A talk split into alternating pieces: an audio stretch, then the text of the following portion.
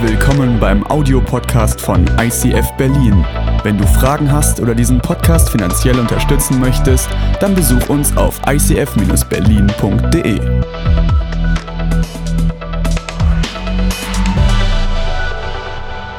Drei Vorbemerkungen, bevor es losgeht. Erste Vorbemerkung, du fragst dich vielleicht, was machst, was machen die eigentlich mit dem Geld, was du jetzt gerade reingelegt hast? Es sind Leute vom Finanzteam da, die waren heute früh schon da, die sind auch heute Abend da. Die haben Slides vorbereitet, die wollen einfach mal einen Bericht geben, was macht diese Kirche mit ihrem Geld.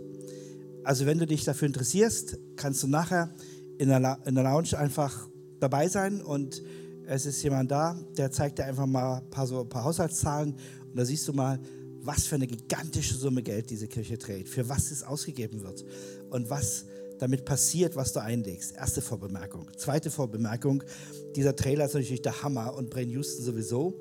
Und ähm, Pfingstkonferenz ICF Zürich. Äh, ihr fahrt ja meist mit dem Bus oder, oder mit einer Fahrzeugkolonne runter, je nachdem. Herzlich willkommen. Meld dich an. Draußen liegt ein Flyer, steht alles drin. Äh, ein Wahnsinns-Highlight, wo du gestärkt wirst im Glauben, wo dir Mut gemacht wird, wo du mit anderen Christen zusammen bist. Ich hatte wirklich die Ehre, bei der Eröffnung dieser Samsung-Halle dabei zu sein. Eine gigantische Location. Da lässt sich wirklich Party feiern. Deshalb ganz wichtig, draußen Flyer mitnehmen, aber noch wichtiger anmelden und dabei sein. Und jetzt eine dritte Vorbemerkung, da sind wir vor dem Thema. Ich bin ja jetzt live, ja.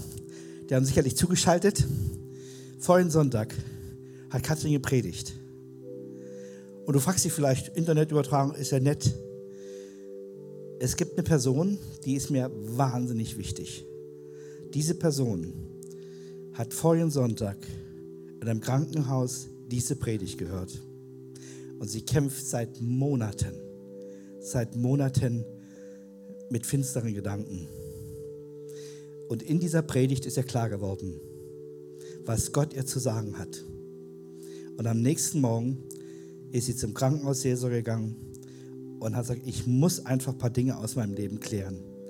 Und sie hat es dem Krankenhausseelsorger gesagt und sie haben es gemeinsam Gott gesagt und sie hat Vergebung empfangen und ist seitdem befreit. Und ist seitdem befreit. Diesen fetten Applaus kriegen mal die Techniker. Die kriegen mal die Techniker. Ähm,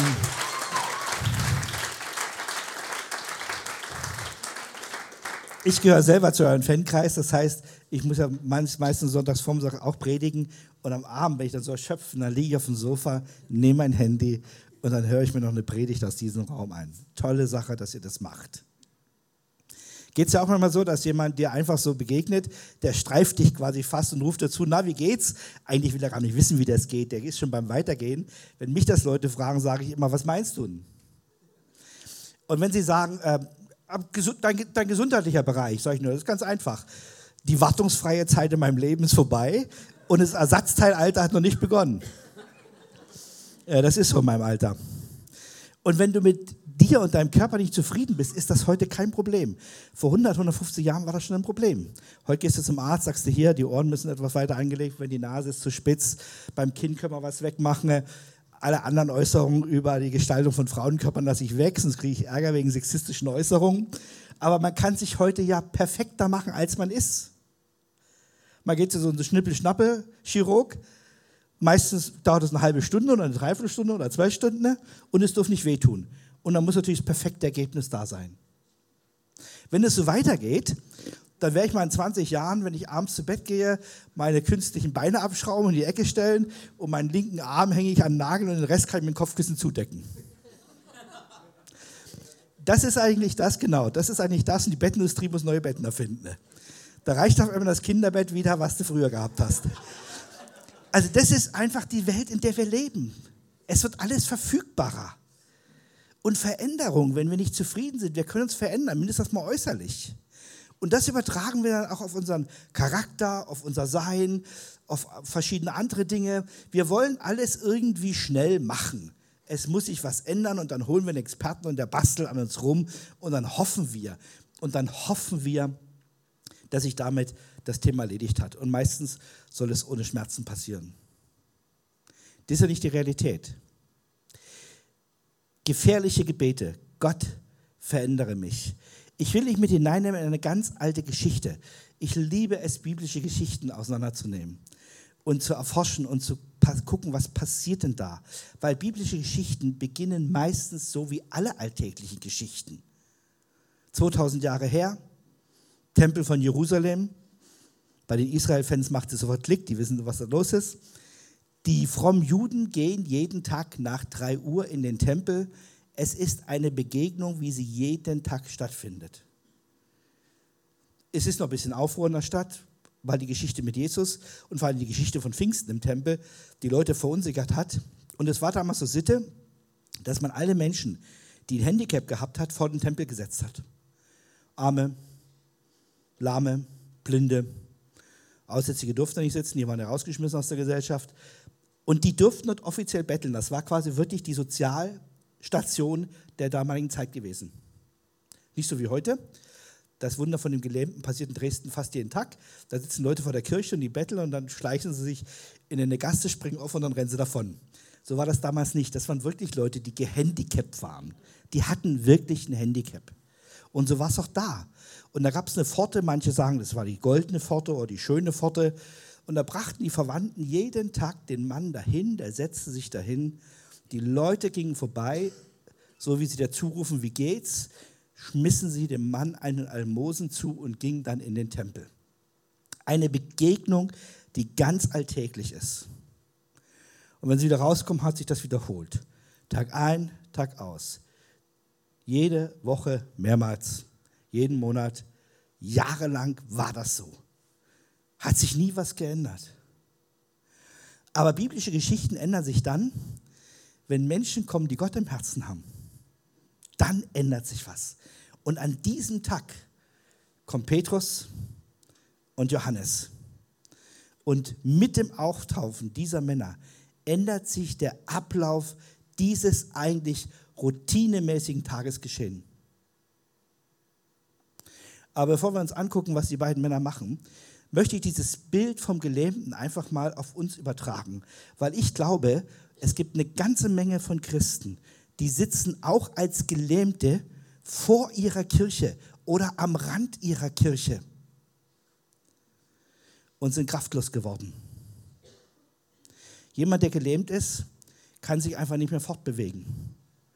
Und er sitzt da als Bettler. Was macht er? Er schaut nach unten. Er schaut nach unten. Das heißt, er betrachtet seine kranken Füße. Er betrachtet seine Kraftlosigkeit. Er sieht die Füße der anderen, die an ihn vorüberziehen. Und er sieht seine eigenen Füße, die nicht in der Lage sind, ihn selber zu tragen. Und dieses Bild ist zutiefst deprimierend für ihn, weil es ihn immer wieder klar macht, er ist schlechter dran als andere. Seine Begrenztheit bekommt er jeden Tag vorgelebt, indem Leute quietschvergnügt an ihn vorbeilaufen und ihn hier und da ein Geldstück entgegenwerfen. Irgendein Mosen. Und so fühlen sich auch manche Christen. Sie fühlen sich kraftlos, sie sitzen am Rand und dann kommen andere Christen vorbei und werfen ihnen ihre Almosen zu. Wird schon besser werden. Bet für dich. Schauen wir mal, was passiert. Kloppt dann vielleicht noch auf die Schulter. Und ganz heiße Typen, denen fallen dann noch solche Bemerkungen ein wie, muss mal Gott fragen, was mit dir los ist. Hast vielleicht was auf dem Kerbholz? Ist was nicht gut gelaufen bei dir? Da sind wir ja auch Christen unwahrscheinlich brutal, wie wir miteinander umgehen. Manchmal sind wir wie dieses Volk, was an den Bettlern vorüberzieht und den Leuten einfach einen Almosen hinschmeißt nach dem Motto, Sieh zu, dass es dir irgendwie besser geht. Deshalb ist dieses Bild des gelähmten Bettlers vorm Tempel, der sitzt nicht irgendwo, der sitzt vorm Tempel. Es ist einfach ein krasses Bild. Im Tempel sind die, die Typen, die, die gesund sind, die gut drauf sind, die feiern, die feiern Celebration oder Gottesdienst, je nachdem. Dann ist eine Mauer. Und dann sitzen vor der Mauer die Gehandicapten die aus irgendwelchen Gründen ihre geistige Kraft verloren haben. Wie wird man zu einem geistlichen Bettler? Vier Möglichkeiten. Es gibt mehrere, aber diese vier Möglichkeiten greife ich mal raus. Erstens durch Sünde. Sünde schwächt dich prinzipiell. Und bei Sünde gibt es immer ein Prinzip. Erst kommt die Tat, dann kommt die Gewohnheit und dann kommt der Lebensstil. Es gibt eine steile Bibelstelle in 1. Korinther 4, da spricht Paulus davon, dass Menschen der Kirche sind, die da was zu sagen haben und die haben so einen Lebensstil, der eine Katastrophe ist. Da spricht er, dass unter ihnen Räuber leben. Also ein Räuber ist nicht ein Dieb, der mal aus Versehen was mitgehen lässt oder mit Absicht was mitgehen lässt. Ist nicht ein Räuber, das ist ein Dieb. Der hat mal was geklaut. Wenn er das öfters macht, ist er Wiederholungstäter. Aber wenn er sein ganzes Leben darauf ausrichtet, immer an fremden Besitz ranzukommen und diesen zu verhökern, dann ist es irgendwann ein Räuber. Und wenn er dabei noch skrupellos vorgeht, wird es ganz kritisch. Versteht, das ist das Prinzip von Sünde. Da hat Kathrin vorige Woche drüber gesprochen. Am Anfang steht immer eine Tat. Eine Tat führt zu einer Gewohnheit und eine Gewohnheit führt zu einem Lebensstil. Und dann wirst du schwach. Sünde schwächt dich. Sünde raubt dir die Kraft. Und deswegen gibt es viele gelähmte Christen, weil sie einfach Sünde in ihrem Leben dulden. Kann ich abhaken das Thema? Hat eure Pastorin vorige Woche hervorragend letzten Endes auseinandergenommen. Zweite Möglichkeit. Irgendwie hat man dich klein gemacht. Das merke ich immer mehr, gerade bei jungen Leuten. Ich erschrecke unwahrscheinlich über ganz wenig Selbstbewusstsein von, Fremd, von jungen Leuten. Wenn ich die treffe und die frage, was kannst du? Was willst du machen? Und ich, ich versuche den einfach mal rauszubringen, was sind deine Stärken? Und ich merke, da ist ganz wenig Substanz da. Die ganze Welt steht ihnen offen. Aber sie wissen nicht, was können sie? Was sind ihre Stärken? In was wollen sie sich investieren? Das, was den Selbstwert eines Menschen ausmacht. Und wenn ich dann nachfrage, dann kommen meistens die gleichen Geschichten. Man hat sie klein gemacht. Das sind die Eltern, die haben eine ganz andere Vorstellung von dir. Hast vielleicht einen Musiker als Vater und du willst Handwerker werden. Meistens eine Katastrophe. Weil er will, dass du noch ein besserer Musiker wirst als er. Oder hast eine Mutter, die hat eine vollkommen andere Sicht von deinem Leben wie du. Und deswegen spiegelt sie das und sagt, das kannst du doch gar nicht. Und sie versuchen dich irgendwie in ein Korsett reinzupressen, wo du merkst, das passt dir nicht. Und es macht dich klein weil es zeigt immer wieder deine Schwäche auf. Und deswegen wachsen ganz viele junge Leute heute auf und sie werden klein gemacht. Du kannst nichts, du bringst nichts. Und wenn du es versuchst, dann wirst du mit deinen Misserfolgen konfrontiert. Und irgendwann fängst du nicht nur das an zu glauben, was andere über dich sagen, irgendwann fängst du an, das zu sein, was andere über dich sagen. Ich sage dir, Ständig schlechte Kommunikation über einen Menschen ist wie ein Fluch. Ist wie ein Fluch, dessen Band man brechen kann. Es macht Menschen krank. Es macht Menschen schwach. Es lässt sie wie geistliche Bettler werden, die nur die Begrenztheit ihres Lebens sehen und denken, dass die jetzige Begrenztheit alles ist, was sie erreichen können. Das sind die zweiten. Zweite Gruppe. Dritte Gruppe ist schlechte Erfahrungen. Du hast vielleicht mal mutig eine Sache angepackt. Schiefgegangen. Du hast die nächste Sache angepackt. Ist wieder schiefgegangen. Und du fragst dich, äh, warum geht das bei mir immer schief? Warum scheitere ich immer in den Prüfungen? Vielleicht fährst du mit deinem Fahrlehrer schon das dritte Mal oder vierte Mal durch die Stadt und wartest nur förmlich darauf, dass du irgendwo falsch abbiegst oder was und bist wieder durchgekracht. Und das fünfte Mal steigst du schon mit einer panischen Angst in dieses Auto, weil du die innere Gewissheit hast, es geht wieder nicht. Schlechte Erfahrungen machen uns klein. Schlechte Erfahrungen sorgen dafür, dass wir einfach keinen Mut mehr haben. Und wir denken, es muss so sein in unserem Leben. Und man trifft Leute, die sagen das auch ich bin dafür nicht berufen, ich kann das nicht machen. Bei mir läuft es immer andersherum. Also wiederkehrende schlechte Erfahrungen machen Menschen klein und führen dazu, dass Leute wie gelähmt auf ihrer Stelle sitzen. Vierte Gruppe, das sind Sonderereignisse, einmalige Sonderereignisse.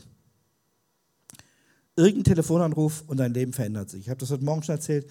Ich habe einen fantastischen Buchhalter, dem vertraue ich alle unsere Firmenkonten an. Der hat verfügt, verfügt über alle unsere Finanzen. Der ist absolut zuverlässig und korrekt. Es ist ein Mann, den ich wirklich liebe und den ich schätze, weil er vieles besser kann als ich. Und er kriegt den Anruf, muss am nächsten Tag ins Krankenhaus und hat eine Operation mit einer ziemlich komplexen Chemo hinten dran. Auf einmal ist sein ganzes Leben von heute auf morgen umgekrempelt.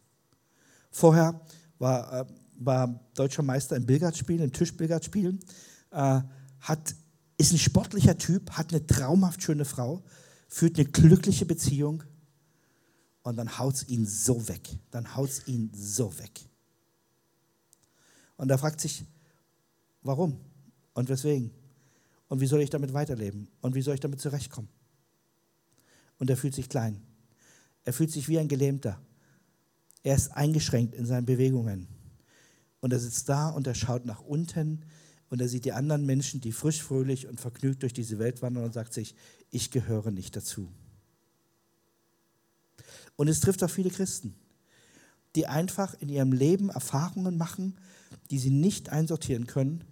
Und dann sitzen sie irgendwann am Rand der Gemeinde als geistliche Bettler und leben von den Almosen, die ihnen die Highlight-Christen ab und zu hinschmeißen, denen es besser geht und die kein Verständnis dafür haben, dass sie so durchhängen. Deshalb ist dieses Bild, der Bettler vom Tempel, ist für mich ein geistliches Bild. Und vielleicht bist du heute ein Bettler vorm Tempel. Vielleicht bist du heute hier und du fühlst dich einfach kraftlos, ausgelaugt. Vielleicht geht das schon seit Jahren so. Wie ändert sich diese Geschichte? Das Erste, was passiert, Johannes und Petrus, die Gott am Herzen haben, bleiben vor diesem Bettler stehen. Alle anderen gehen vorüber. Diese beiden Männer bleiben stehen. Wenn es dir gut geht, dann hab mal den Mut, wirklich vor einem Mensch im Leid stehen zu bleiben. Du musst nämlich ein was wissen. Nichts macht einsamer wie Not. Nichts macht einsamer wie Not. Bleibe stehen, reich ihm die Hand, umarme ihn, frag ihn wahrhaftig, wie geht's dir? Was fühlst du? Wie kommst du zurecht? Bleibe vor Menschen stehen. Die Bibel sagt immer, wer da stehe, sehe zu, dass er nicht falle. Das heißt, wenn es dir heute gut geht, dann deshalb, weil Gott will, dass du wie Petrus und Johannes bist. Mit einem Herzen für Gott. Und wenn Gott in deinem Herzen wohnt, bleibst du immer vor dem stehen, der deine Barmherzigkeit braucht. Das ist eine ganz, ganz wesentliche erste Aussage. Erstens, Johannes und Petrus bleiben stehen. Weißt du, was ein Bettler macht? Der schaut immer nach unten. Was sagt Petrus zu ihm? Schau mich an. Schau mich an. Das, was er bis jetzt gesehen hat, das war seine eigene Begrenztheit und die flotten Füße der anderen Menschen. Er hat wahrgenommen seine eigene Unfähigkeit und das Spiegelbild, was andere können. Das war sein Leben. Und Menschen, die zu geistlichen Bettlern werden, das ist ihr Problem. Die sind tief in sich versunken und sie schauen immer auf ihre Begrenztheit. Und sie, sie spiegeln ihr ganzes Leben an ihrer Begrenztheit. Und wenn eine Situation kommt, die schwierig ist, da sagen sie, und noch einen Hieb kriege ich ab. Und deshalb sagt Johannes und Petrus zu diesem Mann, schau nach oben, schau mich an, schau mich an. Diese Schau nach oben ist nicht nur einfach so ein, so ein Wort, was man sagt, sondern es hat im altjüdischen Bereich eine ganz hohe Bedeutung. Wenn die alten Juden am Sonntag, am Sabbat, nicht am Sonntag, sondern am Sabbat, früh morgens losgezogen sind zum Tempel, dann sind sie natürlich mit der Mühsal und mit den, Not, den Nöten ihrer, ihrer ganzen Woche losgezogen. Und dann haben sie auf dem Weg zum Tempel Lieder gesungen. Und eines dieser Lieder war, ich schaue auf, ich schaue auf zu den Bergen, woher meine Hilfe kommt. Meine Hilfe kommt von dem Gott, der Himmel und Erde geschaffen hat. Das heißt, die Blickrichtung zu ändern, ist nicht nur eine physische Eigenschaft, den Kopf von unten nach oben zu nehmen, sondern es geschieht damit eine Veränderung der Haltung. Es geschieht damit eine Änderung der Blickrichtung.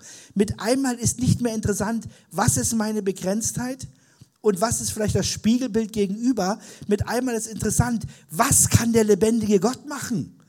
Ein neuer Blick bringt eine komplett neue Perspektive. Und das ist das, was als erstes Petrus und Johannes mit diesen Bettler machen, indem sie sagen, schau nach oben, schau uns an, richte deinen Blick weg von dem, was dir jeden Tag Mühsal macht. Schau mich an. Gewaltige Aussage. Und er schaut sie an und er bekommt eine Erwartungshaltung. Steht direkt in der Bibel drin, er bekommt eine Erwartungshaltung, indem er denkt, jetzt kriege ich ein besonderes Geldstück. Seine Erwartungshaltung ist, ich kriege jetzt etwas mehr Moos wie sonst. Die nächsten drei Tage geht es mir etwas besser.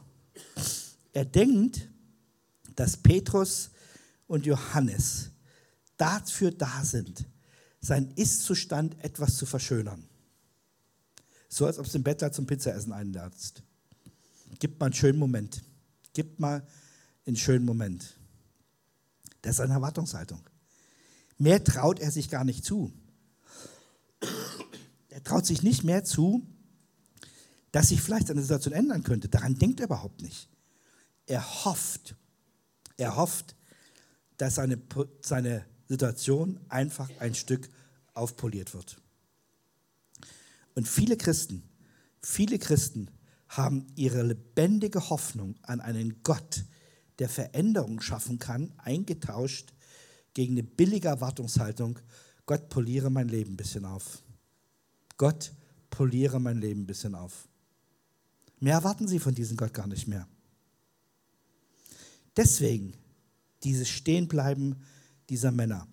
Deswegen dieses Wort an ihn, schaue uns an, weil sie wissen, was in, ihrem Herz, was in dem Herzen dieses Menschen ist. Und dann sagen sie es ihm. Gold und Silber, was du von uns erwartest, haben wir nicht. Wir sind nicht zuständig, deine Lebenssituation ein bisschen aufzupolieren. Es ist uns zu wenig, dass es dir für ein, zwei Tage besser geht. Wir geben dir nicht eine Spende, damit du heute Abend mal mit deiner Familie eine schöne Fete feiern kannst. Das ist nicht unser Job. Wir kommen im Auftrag des heiligen Gottes, der Fähigkeiten hat, die alle Grenzen überschreiten. Und deswegen sagen wir dir, im Namen dieses Gottes, stehe auf. Und sie ergreifen seine Hand. Sie ergreifen seine Hand und sie richten ihn auf. Sie stellen ihn auf die Füße. Und das ist für mich eines der großen Aufträge, die Kirche hat. Wenn es dir heute gut geht. Und wenn du hier reinkommst in diesen Gottesdienstraum und du feierst einfach diesen Gottesdienst mit, du stehst mit befreitem Herzen und du kannst jubeln und du kannst von ganzer Kraft und Freude mitsingen, dann geht es dir deshalb so gut, weil da vielleicht ein Mensch ist, an dessen Arm du, dessen Arm du nimmst und den du aufrichtest und deinen Glauben auf ihn überträgst. Deine Hoffnung, die in deinem Herzen bist, ihm zuteil werden lässt und ihn einfach sagt, dieser Gott, der mein Leben in den Griff gekriegt hat, der kriegt auch dein Leben in den Griff. Weil du musst eins wissen, das Wort vom Kreuz, dass Jesus für unsere Sünde gestorben ist, das Wort von der Vergebung ist einfach eine blanke Information. Wenn es nicht bewiesen wird durch Menschen, dass es heute noch passieren kann. Das Wort vom Kreuz wird zur Realität. Der Gütesiegel des Kreuzes ist das Verhalten von Menschen, die heute noch sagen, dieser Jesus hat mich befreit. Dieser Jesus hat mir vergeben. Und die Kraft dieser Vergebung hat mir geholfen, meiner Mutter zu vergeben und meinem Vater zu vergeben oder meinem Bruder zu vergeben, meiner Schwester zu vergeben. Diese Kraft der Vergebung, die hat uns geholfen, dass wir uns in den Arm nehmen und wieder gemeinsam unterwegs sind. Das, was da vor 2000 Jahren auf dem Schutthügel von Golgatha passiert ist, ist passiert als einmaliger Akt, der Realität wird in der Gegenwart, indem ich anderen Menschen das zuteil werden lasse. Die verändernde Kraft, das veränderte Leben ist der größte Gottesbeweis, den es gibt. Und deshalb, was macht dieser Mann? Der packt nicht seine Sachen und sagt, ab nach Hause, aus dieser Station musste verschwinden. Der geht in den Tempel, da wo er hingehört. Der geht in den Tempel, denn der darf der jahrelang nicht da rein als Gehandicapter. Der geht das erste Mal in seinem Leben in den Tempel. Und was macht er? Steht er so fromm in der Ecke wie die anderen? Nein, er tanzt. Er tanzt. Er bringt dort eine dermaßen Hektik in diesen Bau rein. Es geht alles durcheinander. Es heißt in, im Wortwörtlichen in der Apostelgeschichte 3, dass alle Leute aus der Umgebung hinzuströmen. Ich sage, wie geht denn das? Wie kann ein Gelähmter auf einmal laufen und im Tempel tanzen? Das ist Veränderung. Darum geht es. Es geht nicht darum, dass ein geistiger Chirurg an dir rumschnippelt und irgendwie ein bisschen dein geistiges Leben ein bisschen verbessert. Es geht nicht darum, dass du dich irgendwie ein bisschen aufpolierst und hübscher und schöner und attraktiver wirst. Es geht darum, dass die Veränderung deines Lebens, das Wort vom Kreuz, dass das durch dich hinausstrahlt und dass es kraftvoll wird und dass Menschen merken, da passiert etwas. Und ich habe da Dutzende Geschichten erlebt. Da ist der Vater, der seine Frau nicht mehr schlägt und der seine Kinder auf einmal liebevoll behandelt. Da ist der Ganove, der nicht mehr die anderen betrügt. Da ist die Frau, die sich nicht mehr wegschmeißt für irgendjemand, der täglich zu ihm kommt, sondern die mit ihrem Körper verantwortungsvoll umgeht. Da ist auf einmal der Typ, der früh um sechs aufsteht und pünktlich zur Arbeit geht und Pflichtbewusstsein lernt. Die verändernde Kraft des Kreuzes. Das ist die Kraft, die diese Welt braucht. Und deswegen ist Veränderung nicht irgendwie ein bisschen rumbasteln an uns, sondern Veränderung geschieht, indem wir in unsere Berufung hineinkommen, die Gott uns zugeordnet hat, indem wir unsere geistliche Lähmung ablegen, indem wir unser Hingehocktsein, unser Beschäftigen mit uns selbst unser ständiges Kreisen um unsere eigenen Probleme und Herausforderungen, indem wir es aufgeben und hinschauen auf den Gott, der uns hochreißen kann und mitreißen kann in ein anderes Leben. Am Ende der Geschichte steht, und die Gemeinde wuchs, habe ich früher eine falsche Zahl gesagt, auf 5000 Leute, Kinder und Frauen nicht mitgezählt. Steht wörtlich da. Das heißt, die, der eine Mann, der sich von Gott verändern ließ, hat die zweite Erweckungswelle in Jerusalem ausgewählt. Zwei Männer, die Gott im Herzen haben und die nicht an der Not eines Menschen vorbeigegangen sind, sondern die gesagt haben, wir lassen ihn unsere Barmherzigkeit zuteil werden, mit Gottes Kraft und seiner Hilfe. Und ein Mensch, der das hat an sich passieren lassen. Drei Leute haben die zweite Erweckungswelle von Jerusalem ausgemacht. Am Ende war die Gemeinde 5000 Mann groß, plus Frauen und Kinder. Eine ganz alltägliche Geschichte. Sie beginnt ganz alltäglich. Da sitzt ein Gelähmter, wie er immer da saß. Alle denken, es ist Normalität. Nur der, der Gott im Herzen trägt, empfindet die Situation als äußerst unnormal als einfach nicht hinnehmbar, dass da Menschen am Rand der Kirche sitzen, vielleicht sogar vor der Kirche sitzen und einfach nicht zurechtkommen. Und sie haben keine Kraft, keine geistliche Kraft, die Dinge anzugehen, die wichtig sind für ihr Leben. Die Musiker können nach vorn kommen und ich möchte diese Predigt zusammenfassen und dann hören wir einfach ein Lied und dann kommt dieser Jesus-Moment. Und da will ich dich herausfordern mit ganz konkreten Möglichkeiten, wie du einfach deine Lebenssituation ändern kannst. Wenn du merkst, dir geht's gut, wie du jemand werden kannst, der andere hochreißt. Und wie du dich vielleicht heute hochreißen lässt. Denk an diese vier Dinge. Vier Dinge, die dich schwach machen und die dir die Kraft rauben und die dich wie zu einem Gelähmten werden lassen. Sünde, die du in deinem Leben akzeptierst und die zur Gewohnheit wird. Aussprüche anderer über dein Leben, du kannst nichts und du bringst nichts, die dich klein gemacht haben. Immer wiederkehrende schlechte Erfahrungen, die dir deinen Mut und deine Hoffnung geraubt haben. Und besondere Ereignisse, die einfach passieren, weil Leben immer live ist und weil wir es nie im Griff haben. Und denke einfach mal drüber nach. Wo bist du jetzt? Wo bist du in deinem Herzen? Bist du im Tempel und lobst Gott? Oder sitzt du vor der Mauer wie ein kraftloser Bettler und bist ausgelaugt und fragst dich, wie komme ich da weg?